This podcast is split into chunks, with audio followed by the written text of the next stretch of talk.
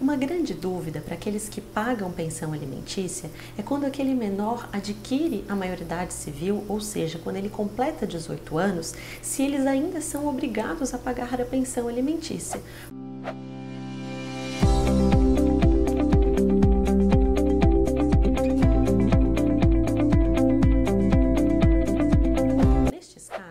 Pensão foi fixada judicialmente e homologada em juízo, se foi feito um acordo entre as partes, é necessário que essa pessoa que paga a pensão alimentícia ingresse no judiciário através de uma ação denominada exoneração de pensão alimentícia, para que assim, decretado judicialmente, o pagamento não seja mais realizado.